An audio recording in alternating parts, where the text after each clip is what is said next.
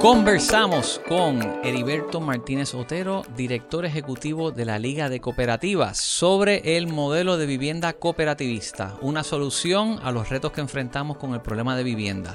Escuchen.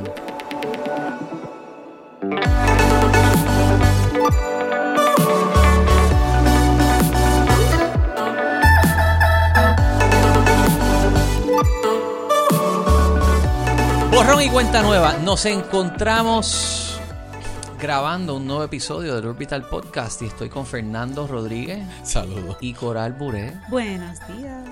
Y hoy me acompaña Heriberto Martínez Otero, economista Y director de la Liga de Cooperativas de Puerto Rico. Y Un saludo para los Liga tres y para todo el público de ustedes hoy. Salud. Yo conocí a. Heriberto mientras trabajaba en el servicio público. Nos conocimos creo que en la Cámara de Representantes. En la cámara y yo creo que el- la oficina que tú estabas dirigiendo era oficina, eh, o sea, estaba al interior de la oficina de gerencia de presupuesto. Sí, eh, Y buscaba dar la batalla de separarla. Lo que hoy día es Spritz era el esfuerzo que yo Claro. estaba tratando de, de Re- impulsar. recuerdo que nos presentaste un- unos avances tecnológicos bien, bien interesantes, pero de nuevo, no todo el mundo estaba consono con la idea de que pudiéramos seguir avanzando y no sé si eso tuvo algún costo en términos del desarrollo, pero nada, fue un cuatrenio que recuerdo con mucho sentimiento porque fue el cuatrenio de las degradaciones de crédito, de Mm. la quiebra de Puerto Rico, fue una época bien complicada y no sé si quizás con mayor esfuerzo de inteligencia tecnológica se hubiese hecho más caso a las voces que dijeron, cuidado que esto va a reventar. Fíjate, fueron los primeros 30 meses que fue lo que yo estuve, fueron de iniciativa, se logró el acuerdo de Lufthansa, o sea, hubo, unos cuantos buenos negociaciones que el DEC y Pritco lograron, había desarrollo económico, yo de mi parte hicimos la, apertura de las bases de datos, abrimos el catastro digital, se encaminó el Caribe, el sistema de registro de la propiedad, se hicieron muchos avances digitales. Me recuerdo que me voy, hubo unas diferencias, se, se cierra la oficina eh, y de repente viene la degradación. Y de ahí para adelante, la administración lo que tomó fue un giro, fue entonces crisis mode y manejar la quiebra, olvídate del desarrollo económico, o sea, fue Claro. simplemente el manejo de la crisis. Yo no estuve en esa parte. Sí, esa parte estuve y fue, fue Eh, intensa. eh, literalmente porque- dos administraciones en una. Sí, ahí lo, ahí lo que ocurría, bien, bien sencillo, porque no, no quiero aburrir con estos temas económicos de hace 10, 11 años, pero son bien ilustrativos de la situación en la cual nos encontramos hoy. Ahí el problema es que hubo, yo creo, Giancarlo, eh, y, y Fernando y Coral, hubo una nueva generación en la cual tú, tú también eras parte, que planteábamos la necesidad, número uno, de unos cambios, y número dos, que comenzábamos a advertir eh, los patrones eh, de crecimiento económico, o sea, ya estábamos en la crisis económica, ya lo que es la economía de Puerto Rico estaba en fase de contracción, pero la deuda crecía exponencialmente. Y recuerdo que en el año 2013, el ex representante Manuel Natal radica un proyecto que lo habíamos trabajado en la oficina para autorizar al gobernador de Puerto Rico a Proyecto de la Cámara 2003 se llamaba, era el número de ese proyecto, que autorizaba al gobernador a, a comenzar con los procesos de negociación para reestructurar la deuda y la posición del Ejecutivo en aquel momento es que la deuda se podía pagar. Eh, eh, me acuerdo que eh, tiré un modelo sencillo econométrico donde se veía la economía de Puerto Rico decreciendo, donde la deuda crecía exponencialmente. En el año 2015 era el break-even point. De ahí en adelante la deuda superaba en términos de tamaño en dólares en la totalidad de la economía de Puerto Rico. 2016 el gobernador reconoce que no tenemos que ir a la quiebra, que la deuda es impagable. Se ocurre la quiebra Tú lo criolla. habías modelado. ¿Ah? Lo, lo tenías modelado. No, incluso hubo un debate sobre esto, hubo una discusión, pero de nuevo, éramos una nueva generación, éramos rookies, nosotros no sabíamos de lo que hablábamos, eh, la deuda se podía pagar, eh, incluso hubo primeras planas de que se salvaron las finanzas del país y todo Sí, eso. sí, sí. Al final, pues casi nadie le gusta escuchar malas noticias, pero tuvimos razón, año 2016. Quiebra criolla en mayo y en verano se aprueba la ley promesa y 2024. Estamos aquí hoy. Tienes razón, habíamos, éramos, me, me nosotros éramos los rookies allí. Sí, Estábamos no. haciendo cosas nuevas y diferentes, pero ciertamente no éramos los que teníamos la, la experiencia. Hu- Hubo resistencia. Trayendo ese tema al mercado inmobiliario del 2008 al 2018, muy bien uno puede decir que esa fue una, una época de recesión, contracción, distressed assets. Tú miras el precio por promedio por pie cuadrado y, y iba en picada. Muchas personas tenían hipotecas que estaban por debajo de las ruedas, debían más de lo que valía De su propiedad. Los short sales eran la orden del día. tiempos difíciles en el mercado inmobiliario. Coral lo trabajó. Eh, puedes hablar un poco de eso. Después es que empieza una recuperación que entonces Bueno, empezó una recuperación y después María, y ahí entonces, como que volvió otra vez a, a coger un golpe, y entonces fue que lentamente, por lo menos desde el lado de, de la, o sea, del, del mercado en el que yo trabajo, eso, eso se vio bien marcado. O sea, Ma- María volvió a empujar otra vez para abajo. Pero fue una Temporero. V de que María Sí. lo empujó y volvió a rebotar, o fue una, o desde el punto de vista de, de- de- de- Era- del negocio, no, O fue una. U que se mantuvo Fue- abajo y yo creo que fue una U y yo creo que esa U empezó a subir en el 2020, Oh, ok, ok. Sí, quizás con, con todos Pero justo antes de la pandemia. Ese, ese es en, la pandemia hubo un flatline por par de meses y después lo- todo lo que todos conocemos. en el en tu mercado, porque en el mío luego Coral es el mercado de 500 mil para arriba, Exacto. Fernando Bueno, es no 300 mil para abajo. Vamos a por generalizar, área, pero, por ahí. Pero en el mío, después de María, yo te diría que cuatro o cinco meses después de María, sube. Digo, Fernando, cuidado porque si es 300 mil para abajo, pronto te quedas sin mercado. Vas a tener que moverte al de coral porque el valor de las propiedades ya ha disparado. Ya si las casas de interés social son 200 mil, pues ya hablar de 300 mil hacia abajo es un segmento bien, Bien limitado. bien, bien particular de mucho menos ingresos. Miren, jóvenes, ¿no les da curiosidad el por qué eso ocurrió? Ya que lo podemos hablar desde el punto de vista de cómo lo ve el corredor desde el 2008, desde el punto de vista de los economistas fue 2006. Eh, ¿No les da curiosidad saber qué pasó? ¿No les da curiosidad qué Entre el lo que 2006 y el 2008 es la viene la debacle financiera. La- eh, En Puerto Rico, la, la global fue en el 2008, pero en Puerto Rico, ¿por qué empezó en el 2006? ¿No les da curiosidad histórica de qué pasó en cuatro oraciones para no dar un curso de historia aquí? A ver. digo, yo lo, yo no lo sentí en el 2006. Yo si acaso lo sentí un poquito en el tambaleando en el 2007. Y yo no Po- Yo por eso también. digo, yo de más vista- cerca del 8. y yo no y yo no estuve en el 2006 porque estuve estudiando la maestría, así que no te puedo Eh, tú volviste con la consolidación de los bancos, los mercados subprimes que se tragaron a... en el 2008. Exactamente, eso fue 2008. Yo, yo estaba con compraboalquila.com y, y las tenía el sistema de tasa más, o sea, yo manejaba, estaba en la industria Claro. Y todavía en el 2006 había crecimiento. 2007 íbamos bien, pero se empezaba a ver el tambaleo y de verdad fue, fue- para mí fue el 2008 el que me... Por, por eso digo, desde el punto de vista del negocio, cuando ustedes lo empezaron a sentir fue 2008. Ya en el 2006 nosotros empezamos a ver unos síntomas. Les doy varios. Número uno, en el año 2006 es el, el final del phasing out de la sección 936. Sí, y el cierre del gobierno de Aníbal. El Eso- cierre del eso- gobierno eso fue en el un- 2006 que mandó un mensaje bien importante, ¿no? Si el gobierno estaba, el ejecutivo estaba en un partido y el legislativo en otro, problemas para ponerse de acuerdo en términos de trabajar el tema presupuestario. Número tres, esto casi no se discute, eh, entra en vigor el acuerdo de libre comercio para República Dominicana y Centroamérica, lo que termina de mover parte de lo que quedaba de la industria liviana de Puerto Rico fuera del país. Y la cuarta, bien importante, y aquí es que le estaba trayendo la curiosidad histórica, eh, colapsa la burbuja de la construcción, no desde el punto de vista de los precios, sino desde el punto de vista del acceso a fondos de inversión para crear nueva infraestructura. Ya ahí nosotros estábamos viendo que la demanda eh, empezaba a congelarse y la oferta eh, no estaba creciendo. Tienes razón, porque fue bajo Aníbal en esa época que se creó un incentivo de vender propiedades exacto. que daban 20 mil dólares. Y yo acababa de comprar en College Park y de repente un amigo mío en el 2007 compra con el incentivo y para mí Ya era como que viendo. eso acaba de devaluar mi propiedad 20 mil pesos porque tú no hubieras comprado si no hubiera sido porque tenías eso. es- eso. O sea que ciertamente lo, lo, la, la fundación se empieza a, a- desmembrar en el la, 2006. la primera evaluación de oferta y demanda que vemos el cambio es 2006. Claro, en lo que el mercado se ajusta a la baja, ustedes tardan uno o dos años entonces en ya verlo en la, en la parte de los precios. Pero la parte cuando estamos comprando o comparando oferta y demanda lo veíamos. Y les cuento, bien rapidito. La sección 936 generó tantos y tantos miles de millones de dólares que Puerto Rico se llenó de bancos internacionales entre finales de los 70 y los 80. Eh, ¿Qué ocurrió? Los bancos, eh, perdón, eh, in- instituciones financieras y farmacéuticas en Puerto Rico le pedían al Banco Gubernamental de Fomento que emitiera deuda para ellos comprar esa deuda para tener rendimiento para todo ese exceso de liquidez que no sabían dónde ponerlo. Entonces diseñaron lo que para nosotros los economistas se llama burbuja de la construcción. Noten que a finales de los 80 hasta el 2004 lo que vamos a tener es desarrollo de suburbios por todas partes. ¿Por qué? Porque es el mecanismo en una economía como la de Puerto Rico de poder lograr mayor rendimiento para esas cantidades de dinero.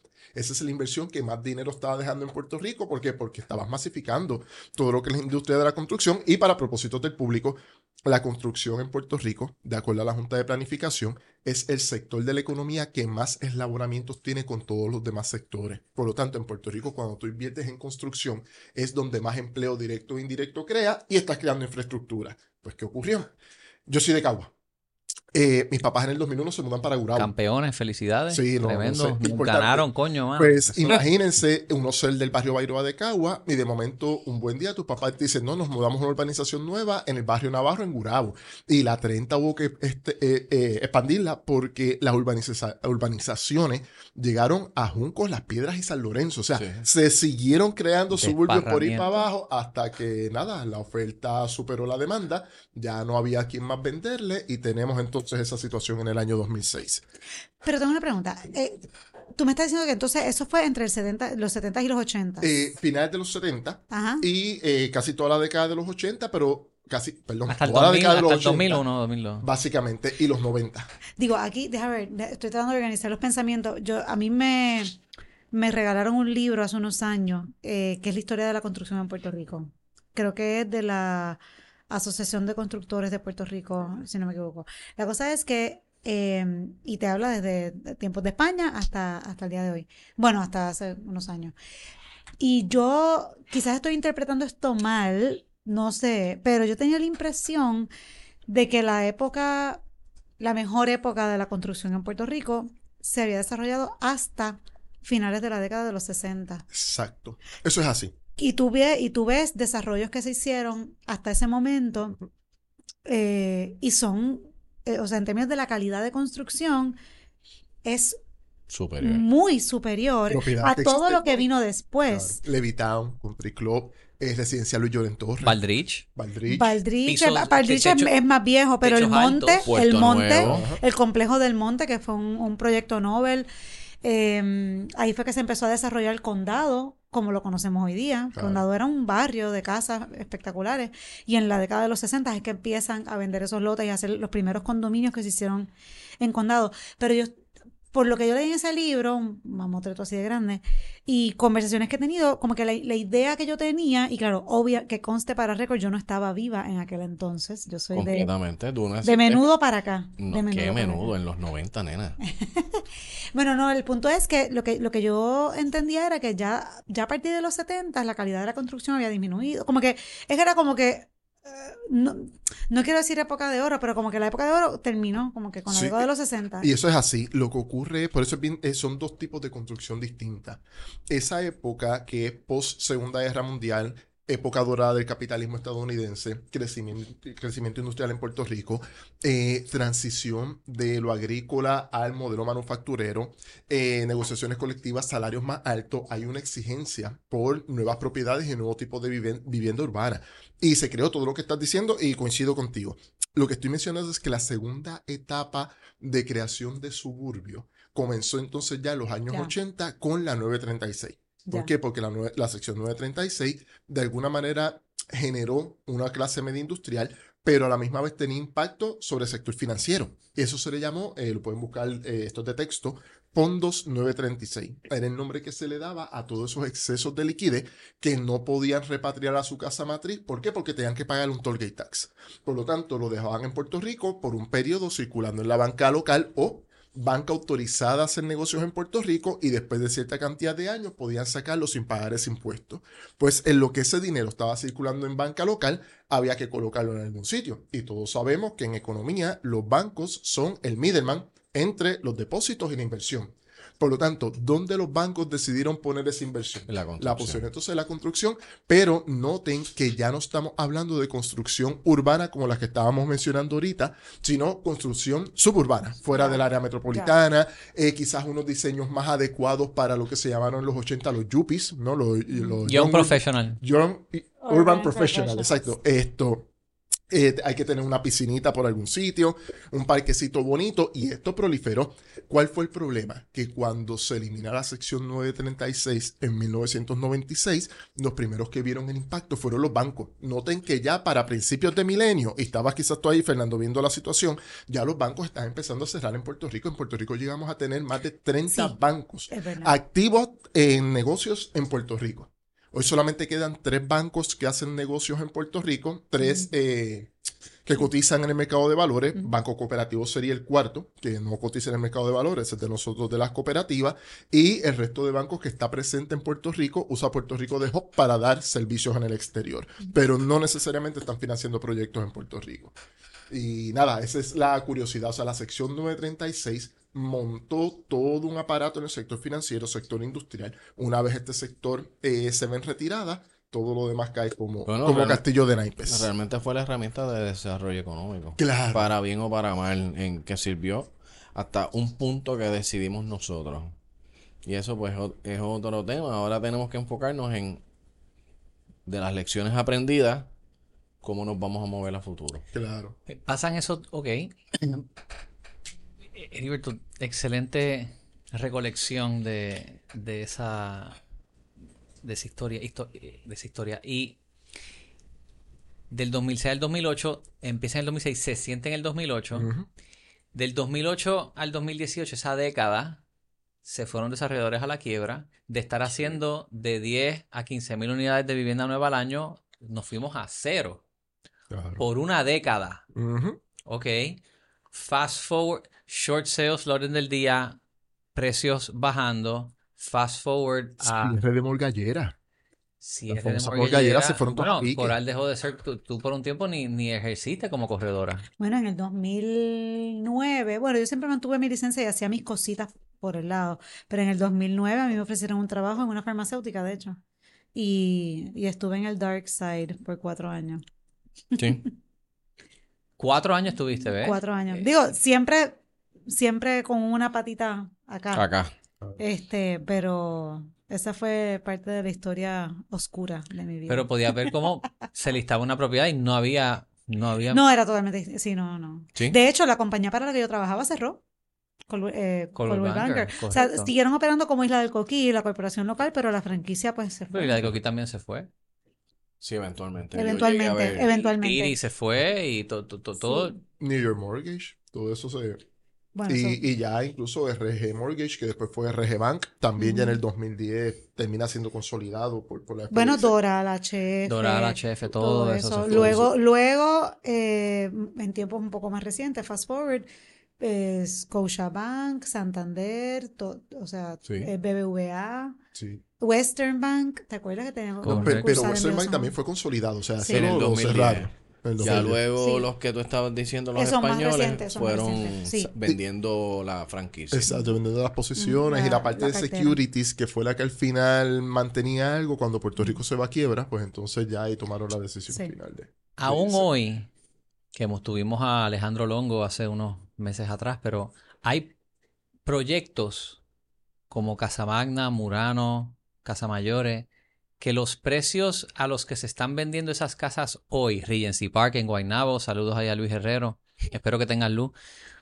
Eh, es que se va mucho la luz allí. Sí, demasiado. Cada vez que abro el Twitter, lo primero que me aparece es Luis Herrero quejándose de que no tiene luz. Eh, sí. Y es como que, pues Luis, te- debiste mudarte a Caguas como te dije hace muchos años, pero no me quiso hacer caso y pues... Pues lo que vemos es que todavía precios en esas zonas ahora están aproximando, llegando a los valores del 2007, 2008, donde, cuando habían salido a la venta. Exacto. Al punto que voy con esto es que se ha hablado de, ¿verdad? La, la- el crecimiento exponencial en precios ha sido bastante limitado. Han habido muchas zonas donde inclusive los precios están todavía justo donde estaban hace, hace ¿cuántos años atrás? Eh, 17 años atrás. 17. Vamos a hablar un Qué poquito de rápido, esto. ¿verdad? 17 años, 2008 17 fue ayer. Yo me acuerdo cuando cayó todo el mercado y en todos los canales de televisión hablaban de, de que la crisis financiera era, era nasty, ¿no? Y que ya los bancos empezaban a cerrar con... No fue Lehman Brothers el primero, hubo uno antes. Bear Stearns. Bear Stearns, Bear Bear Stearns, Stearns. que lo consolidaron un fin de semana con JP Morgan y de momento ya pasaron 17 años, demasiado rápido. Eh, ahí hay varias cosas que se tienen que mencionar.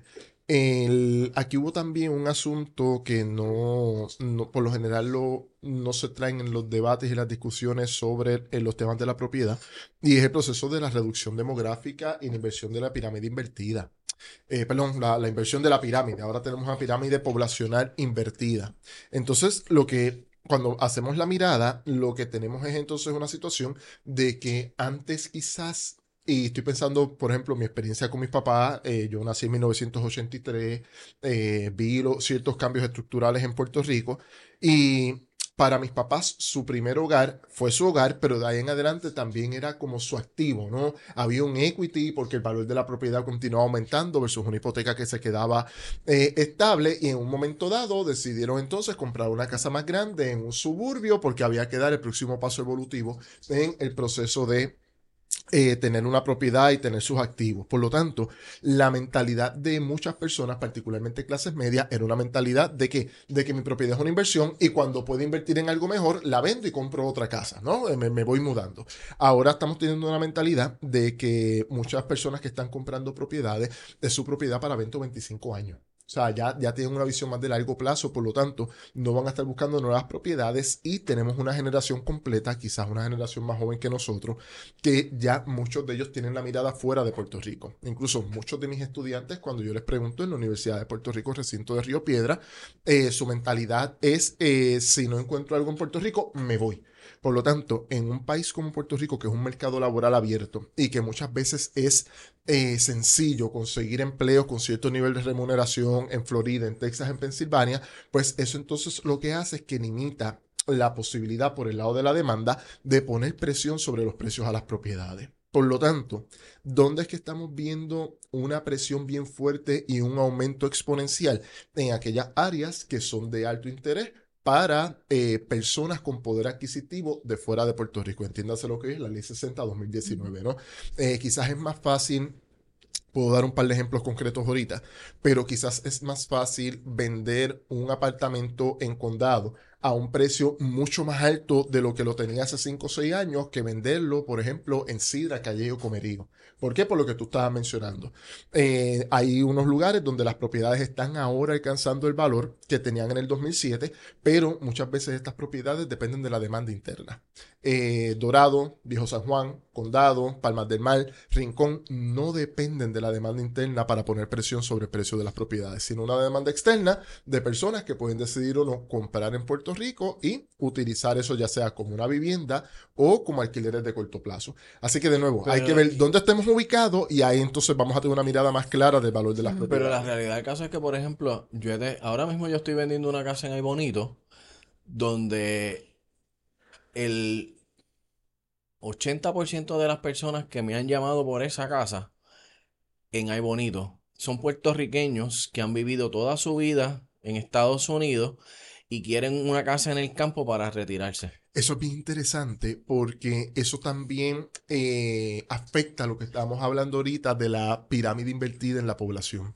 Eh, no es solamente que se nos están yendo jóvenes, sino que Están una diáspora en el noreste de los Estados Unidos, eh, Hartford, Holyoke, Ciudad de Nueva York, Newark, New Jersey, eh, y Chicago están buscando climas más cálidos, entonces o se están moviendo a Osceola County, Orange County, o se están regresando entonces a Puerto Rico. Que de nuevo, eso también es una forma de demanda externa, pero muchas veces estas personas, como tú bien mencionas, vienen a Puerto Rico a retirarse. No es que quieren la propiedad ya sea para alquiler de corto plazo o para alquiler de largo plazo o para especular con ella y revenderlo a un precio mayor. Es gente que quiere venir a Puerto Rico a vivir. Sí, por eso, pero y ayuda, ayuda ciertamente a que se mueva el mercado y, y mejoran los precios y porque ellos demandan, ellos han estado acostumbrados a, a, a otros estándares y es la pura verdad. Claro. Este, y, y demandan que esas propiedades que salen al mercado, este, pues, cumplan con unos estándares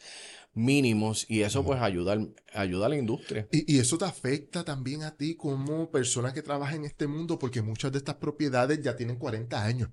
Entonces, como tú bien mencionas, si no están bien cuidadas, si no tienen la calidad, quizás en la foto se ve muy bien, pero cuando entonces vienen a Puerto Rico y dicen, espérate, este no era la casa que yo me imaginaba cuando vi la foto, eso puede afectar. Y entonces ahí entramos al otro gran reto que ustedes tienen como industria, la oferta. ¿Qué vamos a hacer con la oferta? Bueno, eh, la oferta la- de alguna forma hay que incentivarla. Claro. Este, ya sea, digo, depende del desarrollador a quien tú le preguntes, este, te va a decir que obviamente no es económicamente viable los, los cascos urbanos. Este, pues entonces tenemos que decidir si vamos a seguir construyendo los suburbios. Claro. Este, y si tenemos la infraestructura para entonces desarrollar, pero nosotros estamos ávidos de vender. Pero es que esa es la- bueno, yo, yo, es que es, es como que complicada la pregunta, pero yo he tenido esta conversación tantas veces con distintos colegas en la industria, em, que sí, bien, todas más o menos trabajamos unas áreas y un tipo de mercado similar, pero yo nunca había tenido tanto cliente bueno, cualificado, eh, listo, dispuesto para comprar y no tengo que venderle. Porque, o La sea, oferta. volvemos, Sí, exacto, la oferta. Entonces, tú, tú hablas con los clientes y ellos como que a veces no necesariamente lo entienden porque entran a las redes, entran a Silo o eh, eh, Realtor.com o Orbital. Online Mira, no, Orbital. Orbital, por ejemplo. Orbital, pero ven propiedades en el mercado, pero entonces no, o son propiedades que llevan sentadas en el mercado un tiempo porque están a- a despre- o sea, fuera de precio, eh, no están realmente, es como yo digo, for sale, not for sale. Eh, Bueno, voy a decir un caso que mi experiencia, en, en un de hecho, un caso de Orbital. Este, no voy a decir porque todavía está en proceso. Este, pero el No pre- digas el pueblo. precio de venta fueron 159 mil dólares. Yo hice un open house ahí.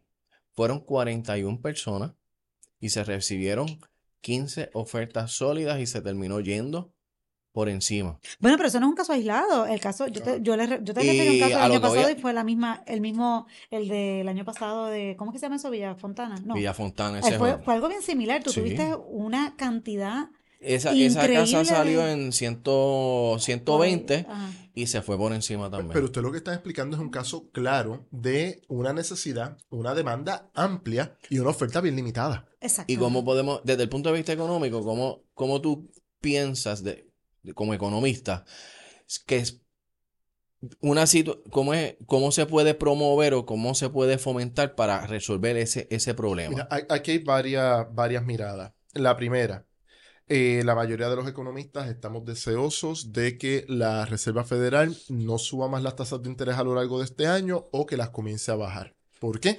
Porque el aumento de las tasas de interés eh, se supone en macroeconomía básica, el aumento de las tasas de interés se supone que desincentiva la inversión. Correcto. Aumenta el Sí, desempleo. correcto. Baja el poder adquisitivo de la gente, por lo tanto los precios bajen. ¿Qué está ocurriendo en los Estados Unidos? Se subieron las tasas de interés, la tasa de inflación está bajando, pero el mercado de empleo se mantiene espectacular.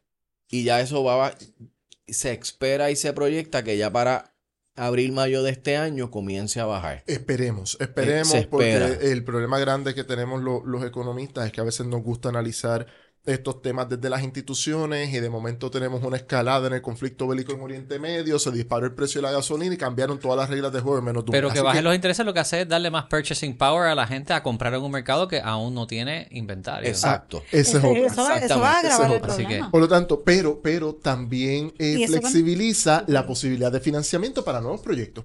Porque uno de los problemas Ah, grandes que tenemos es cuando hace Claro. poco tuve un programa de televisión con Agustín Rojo, presidente de la Asociación de Lo Constructores. tuvimos aquí el episodio anterior. Pues, pues un tema que estuvimos eh, discutiendo tanto en el aire como fuera del aire Ajá. es que los constructores ahora se enfrentan al, se enfrentan al doble problema. Todavía la tasa de inflación no ha bajado lo suficiente como para conseguir materiales baratos.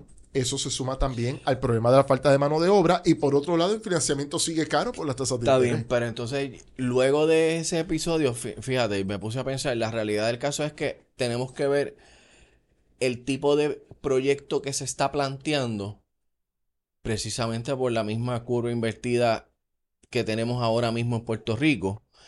Si tú me preguntas a mí, yo no, eh, el, el- o sea, el mercado promedio no necesita una casa a la que estamos acostumbrados de tres cuartos o cuatro cuartos, dos baños, a lo mejor es una propiedad de dos cuartos y un baño. Claro. Porque claro. la, realmente, realmente son personas que viven solas o se están downsizing. Claro. Retirados que están, exacto, reduciendo su, su, su espacio vital porque no necesitan tanto espacio, se fueron los hijos. Exacto, no lo sé, no sé si esa es la respuesta, pero por lo menos po- tiro esto para que, ¿verdad? Mira, eso es bien importante. Para y que lo tiene- piensen. Y tiene que haber un- algo, eh, Fernando, sobre el tema de dónde construimos y la planificación. Y, y me explico. Eh, estas personas que ya se están retirando, que están empezando con el proceso de downsi- downsizing, eh, van a necesitar también tener médicos cerca, tener sus hospitales cerca. Es normal, es parte del proceso de vida. Y muchas veces el problema grande es que los espacios accesibles para estas personas están más allá de los suburbios. Por lo tanto, nueva construcción tenemos que repensarla en el contexto urbano. Eh, o suburbano, siempre y cuando hayan sus espacios cerca con los médicos y lo que necesiten estas personas. Segundo, yo no sé, yo no sé, y esto habría que preguntárselo a, además de, de Agustín, a las personas de la, del mundo de, lo- de los constructores, si este modelo de créditos contributivos para fomentar nueva construcción es el viable o el adecuado. Él lo mencionó, fíjate, en el Lo hablamos podcast. con Agustín Rojo, Sí. se que él mencionó en entiende un que ese momento no debe ser la... No es lo No único, sé no, si ese no. es- y no exacto. debería Se ser... abusó en un momento dado también. La ley tuvo su. Era la ley 212, creo. 212. mm. Eh, se pudiera perfeccionar, pero no debe de ser la única pieza del rompecabezas. O que no, o, o él dijo algo bien claro, eh, no debe ser hacia donde, hacia donde queremos apuntar. O sea, Correcto. vía esa. Pues, vía pues, yo, yo creo que yo coincido por ahí. Y por último, eh, tengo que entonces traer el planteamiento del modelo que yo represento en Puerto Rico. Eh, yo viví en vivienda cooperativa durante cinco años. Mi tía vivió en vivienda cooperativa durante muchos años. Mi hijo y su mamá todavía viven en una cooperativa de vivienda. En Puerto Rico tenemos ocho cooperativas de vivienda en San Juan. Tenemos tres en total. Trujillo Alto hay dos, Ponce hay una.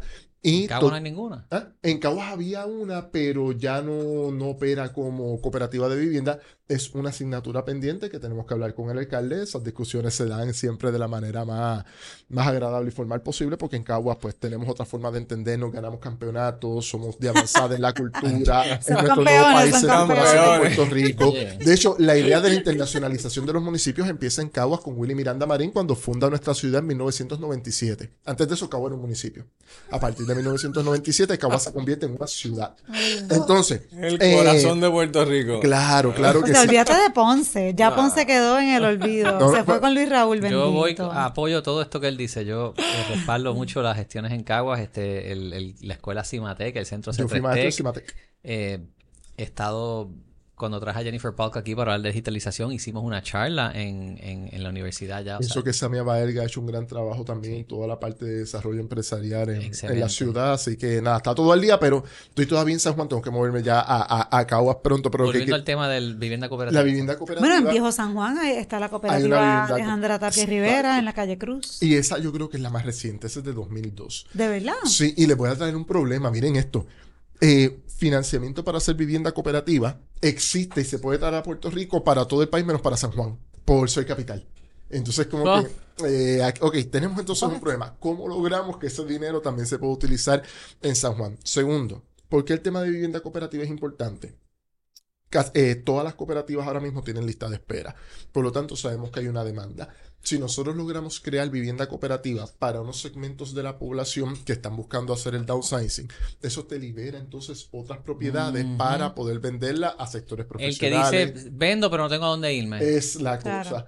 Ese- exacto, que, que ese es el riesgo, ¿no? Hacia dónde me voy a ir, pues entonces se mueven, liberan entonces la propiedad. Que de hecho tengo un caso en Venus, en, en Venus Garden que las personas quieren vender, pero están reacios a, a comenzar el proceso precisamente por eso, porque no saben a dónde moverse. Y ese, esa incertidumbre se puede canalizar entonces por ahí. ¿Por qué? Porque, como mencionábamos ahorita, Fernando, tenemos un tema poblacional de pirámide invertida. Estas personas, si podemos eh, tener eh, vivienda cooperativa, para, incluso, no solamente para personas mayores, trabajadores, lo que sea, pero eso, número uno, lo que se va a buscar es ubicación.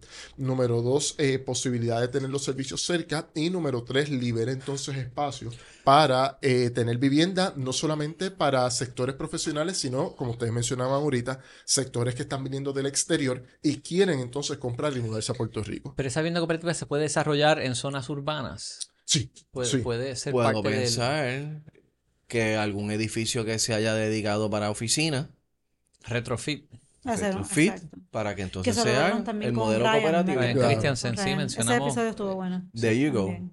Y, y- Eso es una Sí. opción. y se los menciono porque hay diferentes modalidades, pero el problema es que el, cooperativismo de vivienda en Puerto Rico se desarrolló en los 70 gracias a HOT.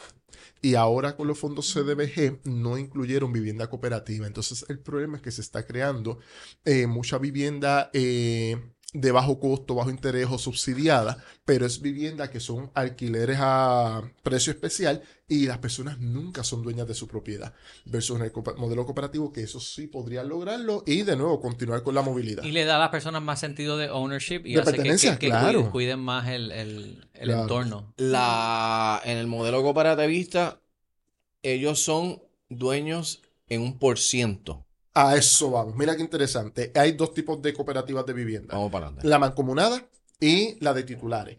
La mancomunada, este es bien difícil explicárselo a los colegas cooperativistas en Estados Unidos.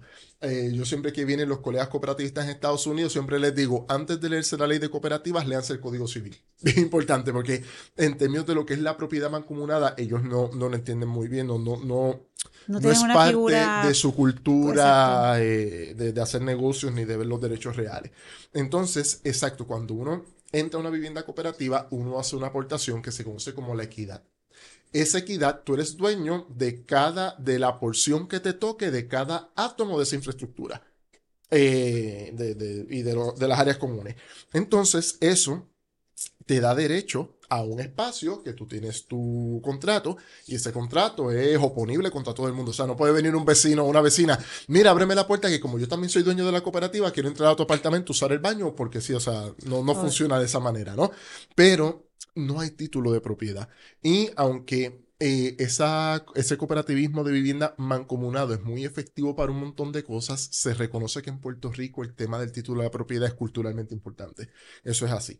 Entonces, doy el ejemplo. Yo viví en la cooperativa de vivienda El Alcázar. Hubo una asamblea.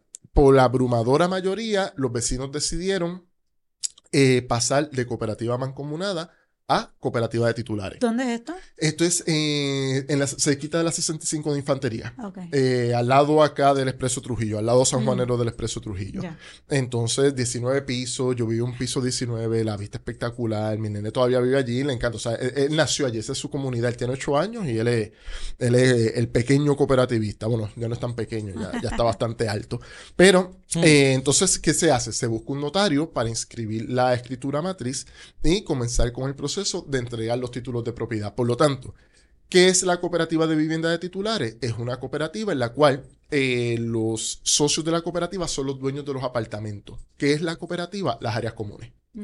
Todo lo que es tubería, paredes medianeras, eh, sótano, parque, áreas comunes, estacionamiento, todo eso es de la cooperativa. Tu apartamento, pues tienes el título de propiedad. O sea, que se someten al, al régimen de propiedad horizontal. A eso vamos, no. No. Porque, no, porque aunque tiene, vamos a ponerlo de esta manera, la cooperativa de titulares es un híbrido entre cooperativa mancomunada y régimen de propiedad horizontal. En la mancomunada tú compras como accionista Exacto. a ser parte de una corporación o en este caso una cooperativa. Pero es mediante contrato, Exacto. Exacto, no título. exacto. ¿Y qué ventaja tiene ese modelo al de propiedad horizontal? Eh, la manera en que se trabajan las áreas comunes. La, por ejemplo, el, el que a mí me estuvo bien curioso, eh, si se daña el tubo y se rompe en uno de los eh, apartamentos y le está cayendo el agua al otro, ¿quién se hace responsable y quién paga por esa parte, no? Eh, tiene que ser uno de los vecinos o el que tenga alguna responsabilidad o donde caiga el espacio común de la propiedad. En la cooperativa, todo, todo, todo, todo lo hace la cooperativa. Desde las tuberías, eh, cambios estructurales, todo es cooperativa. No tienes que pagar esos gastos adicionales y lo que sí tienen en común es la derrama. La derrama, entonces esa parte es como, Por lo tanto, digamos, modelo. Eliminan hasta cierto punto el... O sea, sustituye. Yo creo que más que elimina, sustituye el HOA. No, pero el tema No. de dirimir controversia. De que si tú me... Mm, de ya. que tú me estás... Tengo una filtración en el baño, pues automáticamente se resuelve. No tengo que pasar primero por el proceso de mediación, tocarle la puerta, mira vecino, tengo esta filtración. No, eso no es mío, eso es comunal. Vas a DACO, te evitas todo eso. Aquí todo va directo a la cooperativa. Va directo a la la cooperativa hay un problema, hay que resolverlo. Porque es de la cooperativa. Porque es de la cooperativa. Claro. No hay una discusión exacta entre uno y el otro para decidir qué, qué fue lo que pasó, quién rompió qué, quién movió qué, etcétera. Fíjate, No se escucha esta. Ok. Este, esta solución no se, no, no se escucha. Exacto. Lo sé. Y estamos trabajándolo. Lo estamos trabajando. Ahora, si se escucha eliminar la ley 60 genéricamente, se escucha es culpa de los Airbnbs. Vamos a tocar esos temas. En la crisis de vivienda que hay, ¿qué rol están jugando esas dos y qué otras soluciones podemos ver? Claro, eh, lo, que ocurre es que son dos ecuaciones, una por el lado de la oferta y otra por el lado de la demanda. Podemos tener el debate de eh, alquileres a corto plazo, del segmento de ley 22 que quedó en la ley 60, y eso se puede debatir, que eso es por el lado de esto, la oferta disponible. Eh, pero por otro lado, tenemos también la situación de que no se está creando vivienda nueva. Y esa es la parte que nadie está discutiendo. Correcto. Vamos entonces a crear nuevos modelos de vivienda. Yo propongo el cooperativismo para entonces liberar la presión sobre otros segmentos de propiedad donde sí puedan estar entonces anclados o apalancados sectores de alquileres de corto plazo o de, o de eh, espacios que, que Sí, ocupa la ley vivienda. 60. Pero miren esto que curioso. Por ley de cooperativas, en las o sea, por ley no, por los reglamentos de las cooperativas, en las cooperativas de vivienda, tú no puedes poner tu apartamento en alquiler de corto plazo ni eh, especular con él en los mercados. Por lo tanto, ¿qué ocurre? Pues ya que, como yo lo vería, si queremos ofrecer vivienda asequible a sectores, trabajadores, medios, profesionales que quizás están viéndose afectados porque su nivel de ingreso no es suficiente para el nuevo mercado que se está, que se está desarrollando. ¿Por qué? Porque competimos con eh, eh, demanda del exterior, pues entonces vamos a desarrollar vivienda cooperativa. Esta vivienda cooperativa no es proclive a la especulación, por lo tanto no es del interés de la demanda externa ni de sectores con mayores ingresos en Puerto Rico, por lo tanto es residencia para vivirla y es un mecanismo entonces de quitar presión sobre, sobre los precios en el mercado, pero es un problema de oferta. Venga, una pregunta. Eh, uno, uno piensa siempre, o por lo menos yo, eh, lo que es vivienda cooperativa a vivienda de interés social o de menor recurso. Em, y sé que, pues, por ejemplo, en Nueva York se da mucho eso de los co-ops. y Pero eso son no es, pero eso no, no es lo mismo. Son distintos. Y no es de, de bajo ingreso. O sea, No, es- incluso les voy a decir algo. Eh, no conozco ahora mismo ninguna cooperativa de vivienda en Puerto Rico. Y esto que voy a decir ahora, no, no lo digo por, por temas de prejuicio, no lo digo por, por, o sea, no, no quiero estigmatizar nada ni que se me malinterprete. Pero, por ejemplo, cooperativas de vivienda en Puerto Rico, eh, las asambleas se han organizado y no aceptan programas de subsidio del gobierno. No, en algún momento cuando HOT estaba presente tenían que aceptarlo. Una vez HOT sale, porque pagaron su hipoteca, eh, ya no estaban aceptándolo. ¿Por qué? Porque el entendido de estas asambleas es que eh, la vivienda cooperativa no es un tipo de vivienda para eh, subsidiar segmentos eh, de la periferia, sino es para sectores trabajadores y sectores medios que no pueden acceder a su primera propiedad. O sea, no, no se ve desde el punto de vista, lo- los cooperativistas de vivienda no lo ven como un tema de, pues como son pobres y no hay residenciales públicos, pues entonces vamos a ponerlo Claro. en vivienda cooperativa. No es esa la manera en que se maneja la identidad cooperativa, sino que lo que se busca es que haya progreso, que haya trabajo y que las personas tengan ese, acceso a la vivienda digna. Ya.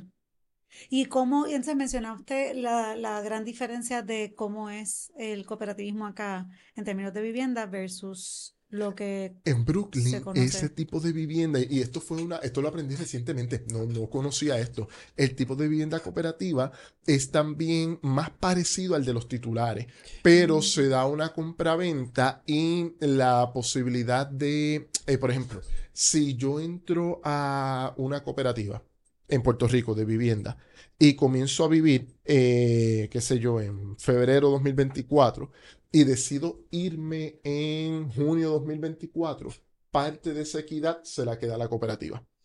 Tengo una pregunta. Ajá. Me- ¿Cuánto en la cooperativa de donde tú vivías? Si yo quiero, se- eh, vamos a suponer que ahí hay un espacio disponible, un apartamento para yo entrar, ¿cuánto yo necesito? Yo, yo pagué eh, don- cuando nació el nene, 2015, 10 10.500 dólares. Entonces pagaba de mensualidad eh, 330. No sé si esto ha cambiado eh, con los años, pero eso 330 dólares y eran tres cuartos y un baño. Tres ascensores, eh, Bueno, eso sí. bien.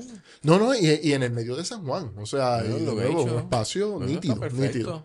Y de nuevo, una comunidad eh, que yo pensé que nada, cuando me separé de la mamá de mi nene, todo en orden, todo muy bien, tenemos muy buena relación, pero ella en algún momento siempre me hablaba de que en su mentalidad que en algún momento le gustaría tener una casa por el tema del patio, etcétera, pues yo pensaba que en ese momento yo me iba a quedar en la cooperativa y entonces ella me iba a decir, pues entonces eh, yo me mudo por una casa, un espacio y la decisión fue al revés, como que yo me quedo con la comunidad, el nene quiere quedarse con la comunidad, te vas tú. Y pues entonces ya Sí, no soy yo el que vive allí, pero yo la pasé espectacular en la cooperativa de vivienda del Alcázar. Wow, qué bien. En Tenitia la comunidad era espectacular, eh, enfermeras, maestras, eh, jóvenes que estaban estudiando y trabajaban de mesero, era, era otra cosa, era, era una vida bien bonita, bien bonita. A mí yo me disfruté mucho haber vivido en una cooperativa.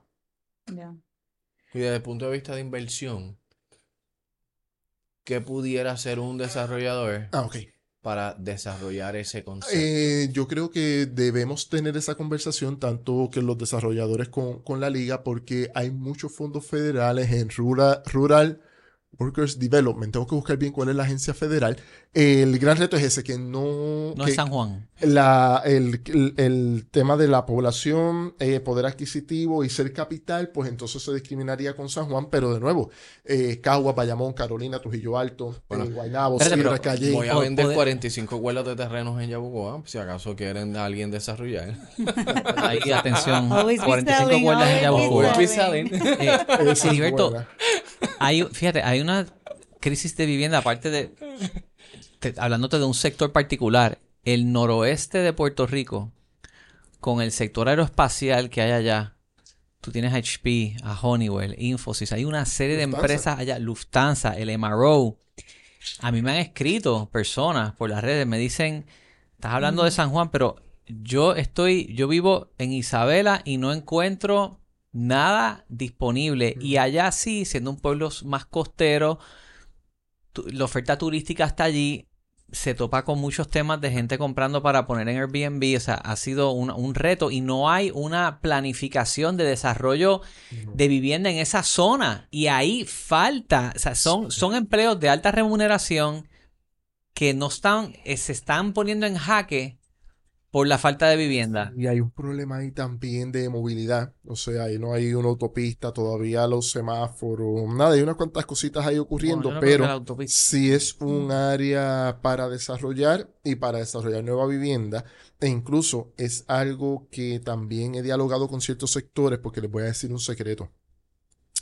Eh, de las cinco cooperativas más grandes de Puerto Rico en activo, Vegacop. Dos son en la Ve- Vega Copa está, pero no, es que dos son del, del oeste. Una de ellas, Rincón, es la cooperativa más grande de Puerto Rico en activo, de acuerdo a los datos de COSEC, en octubre de 2023 estaba en 860 millones. Diablo. O sea, Rincón próximamente debe estar llegando a los mil millones de dólares en activos, es un gigante. Y está Wow. también la cooperativa de Camuy, que son también top 5. Y también está la cooperativa de Isabela, la de Guadilla y la de Lares por ahí cerquita, que también son cooperativas bien grandes. O sea que en términos de financiamiento, debe ser posible hacer algún tipo de consorcio, como se hizo, por ejemplo, para el Hotel El Conquistador. No sé si ustedes sabían que el Hotel Sí, El Conquistador fue un sindicato de cooperativa, pusieron la liquidez e hicieron entonces el préstamo.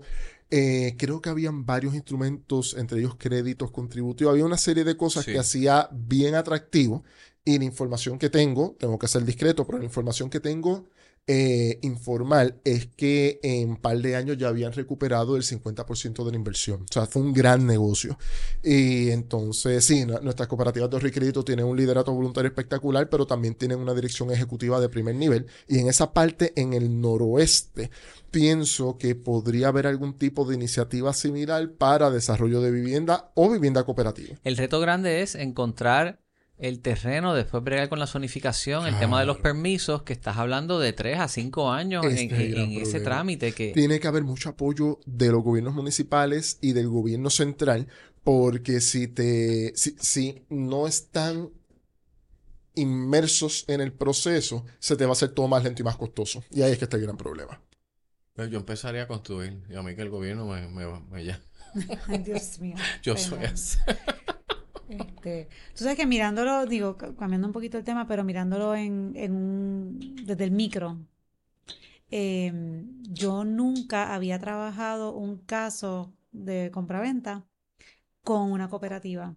Y Nunca. nunca. Lo trabajé por ¿Cómo? primera vez. ¿Y tú, Fernando? Yo, yo tengo Bueno, cuatro corriendo ahora mismo. Mira ¿Con cooperativa? Co- Pues mi- mi Cooperativa primera- La Puertorriqueña me cierra un caso de incentivo de vivienda y lo digo aquí, Lourdes Ramírez, en 45 días o menos. El presidente José Chico, también, presidente de la Junta de Mm. Directores, también es un tipo que hace un trabajo espectacular. La puertorriqueña, nada, gente bien buena. gente Sí. bien- pero eso es área metropolitana para decirlo, ¿no? Que por eso fue que no la mencioné ahorita.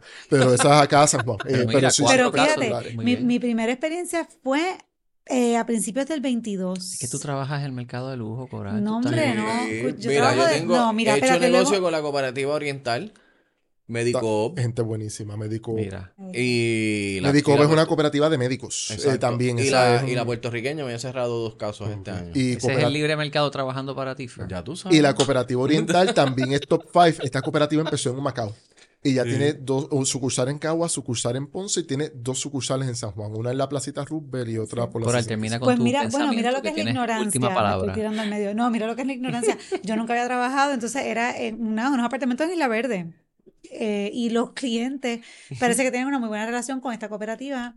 Y Beach Tower. No, eh, fue en el Girasol. De hecho, Ah. los dos casos fueron en el Girasol. Eran dos socios que compraron, uno primero, otro después. Hay una buena comunidad. Sí, y la cosa es que él me dice, bueno, vas a, hacer, eh, ¿sabes? ¿Vas vas a financiar con qué banco? ¿Tienes precalificación? ¿Sabes? Las preguntas de rigor. Me dice, sí, sí, sí, no, no, eso está planchado, eh, te voy a dar el nombre, estoy trabajando con una cooperativa. Y yo, ah, wow, una cooperativa, cuéntame, ¿cómo es esto? No sé qué, me dio el número de teléfono de la persona. La cosa es que era Villacoop, en Villalba. Villalba. Pero yo, en mi ingenuidad, ¿verdad? Yo decía, bueno, pues el cierre será en una oficina de algunos abogados acá en el área metro. Mira, No, el cierre era en tienes- Villalba y esa yo no, en- pero no. es que yo no, en, mi- en, en Va a el ser aquí en la milla de pero oro. es que, ¿qué sabía yo? La Pero cosa esa es que cooperativa de Villalba es gigante es también. espectacular. Mira, yo te voy a decir una cosa, mi experiencia, eso fue ahí, yo hice un, un post, un reel de mi experiencia con Villacop. Esa gente, el primer caso lo cerraron en 34 días, el segundo como en 42. ¿Viste? El proceso más Limpio. smooth, más limpio, menos complicado. Te pedían un papel, tú lo entregabas y no te lo volvían a pedir. ¿Tú sabes lo que es eso? ¿Viste? Eso yo nunca en mi vida había visto una cosa como esa. Pero fue tan eficiente, tan eficiente. Bueno, al punto es que al, al día antes que envía, bueno, pues el cierre va a ser mañana. Sí. Mira, el, el cierre va a ser mañana a tal hora. Y yo, ah, perfecto, mándame la dirección. Y cuando me envían carretera tal, no sé qué kilómetro tal, y yo, pero Te asustaste. Pero yo, pero esto es en Villalba. Me dice, Coral, esto es Villacoop. Pues claro. Mira, y ya sabes, yo tuve que cambiar la No. agenda y me tiré, pa- pero No. fue espectacular el trato. Coral, pero di la O sea- verdad, es lejos no matter what. Pero yo me lo Es disfruté. lejos. Yo, un yo hasta saludo de Villalba, no, espectacular Villacop. pero Yo lo recomiendo. Bueno, después, al, a- eh, menos de un mes, tuve el segundo cierre allí también. Y yo me disfruté ese viaje. Yo hasta lo grabé. Yo decía, esto es... Pero fue la experiencia tan positiva. Coral cuando pasa el peaje de Cagua se siente como en la película Jurassic Park. Sí, sí, cierran sí. las compuertas y entró. Espérate, Caguas Norte o Caguas Sur, porque me puedo Mira. ofender. Ya sabes, porque a mí me, me encanta salir fuera del área metropolitana. No, pues te digo, de verdad que una, pero fue, fue eye-opening porque es tan organizado, tú llegabas ahí, eso fue bien, o sea, cero, yo creo que no estuvimos ni, bueno, nos tardamos media hora porque el cliente pues lo conocían y pues era el saludar, el faranduleo y qué sé yo, pero fue, un, o sea, im- impecable. Yo pensé, bueno, siéntate ahí, pues te van a poner a esperar. No, no, yo me, no me dio break a sentarme. Ah, no, pues mente pasa. Ah, bueno, pues vamos. O sea, Fue maravillosa la experiencia y los, in- perdóname, y los intereses, o sea, el- el- lo que le ofrecieron al cliente, Popular no lo iba a poder replicar. Y fíjate que yo soy fan de Popular. Perdón. Oye, yo soy Lo de las cooperativas de Riquelme. Dios mío, señor. Mira, eh, algo bien, bien interesante. Villalba ha sonado, como muchos otros pueblos, en la situación de que pueden entrar en problemas de solvencia porque se eliminó el fondo de equiparación para financiar los municipios. Eh, la Junta no quiere otorgar eh, más fondos, se acaban los lo fondos federales. A lo que voy, Villalba es un ejemplo donde se puede caer toda la estructura gubernamental y esas cooperativas, sobre todo Villacop, Tienen, tienen una capacidad y una gerencia y un liderazgo tan espectacular que me imagino que ahí se operará prácticamente todo lo que se caiga del municipio. Sí, Pero wow. nuestras cooperativas son bien grandes. Les doy un ejemplo. Maunabo. eh, yo recuerdo haber hablado con un exalcalde que me decía que el 85% del ingreso del municipio de Maunabo era fondo de equiparación. Solamente 15% eran patentes e IBU. O sea que dependían de que San Juan, Cagua, Bayamón, Guaynabo, Carolina aportaran a ese fondo de equiparación. Sin embargo, la cooperativa de Maunabo es también un gigante y ya estamos viendo que desde el punto de vista de la labor social, eh, nuestras cooperativas han tenido también que empezar a intervenir ante la retirada de las estructuras municipales. Y esa parte también pues la hacemos, gracias por el espacio para decirlo, ¿no? Sí, no, Pero lo hacemos con, con mucho, con mucho cariño, mucho aprecio y con mucho compromiso patrio. Pues Mira, esa eh, fue mi, mi primera experiencia trabajando un caso directamente con una cooperativa, pero luego de eso, pues eh, trabajando mediante, o sea, por medio de otras eh, morgalleras, o sea, instituciones financieras, debo decir, eh, que pues obviamente terminaban vendiéndole los préstamos a eh, cooperativas, en, en la que más recuerdo, eh, Pe- la Pepiniana. O la San cooperativa- Sebastián. San Sebastián, ¿no? exactamente. Excelente Como, como nuevo padrino, vas a tener todas las oportunidades para, para traer No, negocios. en de el brindis, en el brindis yo voy a traerte este tema, voy a durar Esto es como un 15 o sea, minutos. yo, yo estoy casada, esto, esto es un chiste interno, pero yo digo, Tienes que ahora en que las dar- cosas en Hay que contexto. poner las cosas en contexto para no meterme en problemas en mi casa, pero si mi matrimonio por el que se disuelve o no funciona, eh, voy a estar casándome con Ricardo Darín y pues es mi actor favorito. va a ser el, el brindis y el padrino de la boda. Ok, ya entiendo. ese es el, Bueno. ese es el asunto. Heriberto, gracias por venir. El tema estuvo bien interesante. Creo que trajimos una perspectiva Distinta. diferente, soluciones, no quejas. Pero me dijiste que íbamos a hablar de Star Wars. Así fue que me dijiste que me- por eso fue que vine cuando empezamos a hablar de Andor y de las nuevas series de esa- Bad Batch empieza ahora en febrero, el último season, y me tiene bien nervioso. El trailer estaba brutal, brutal, brutal. Ay, Lo tengo en el queue. bueno, llévatelo, Wilton.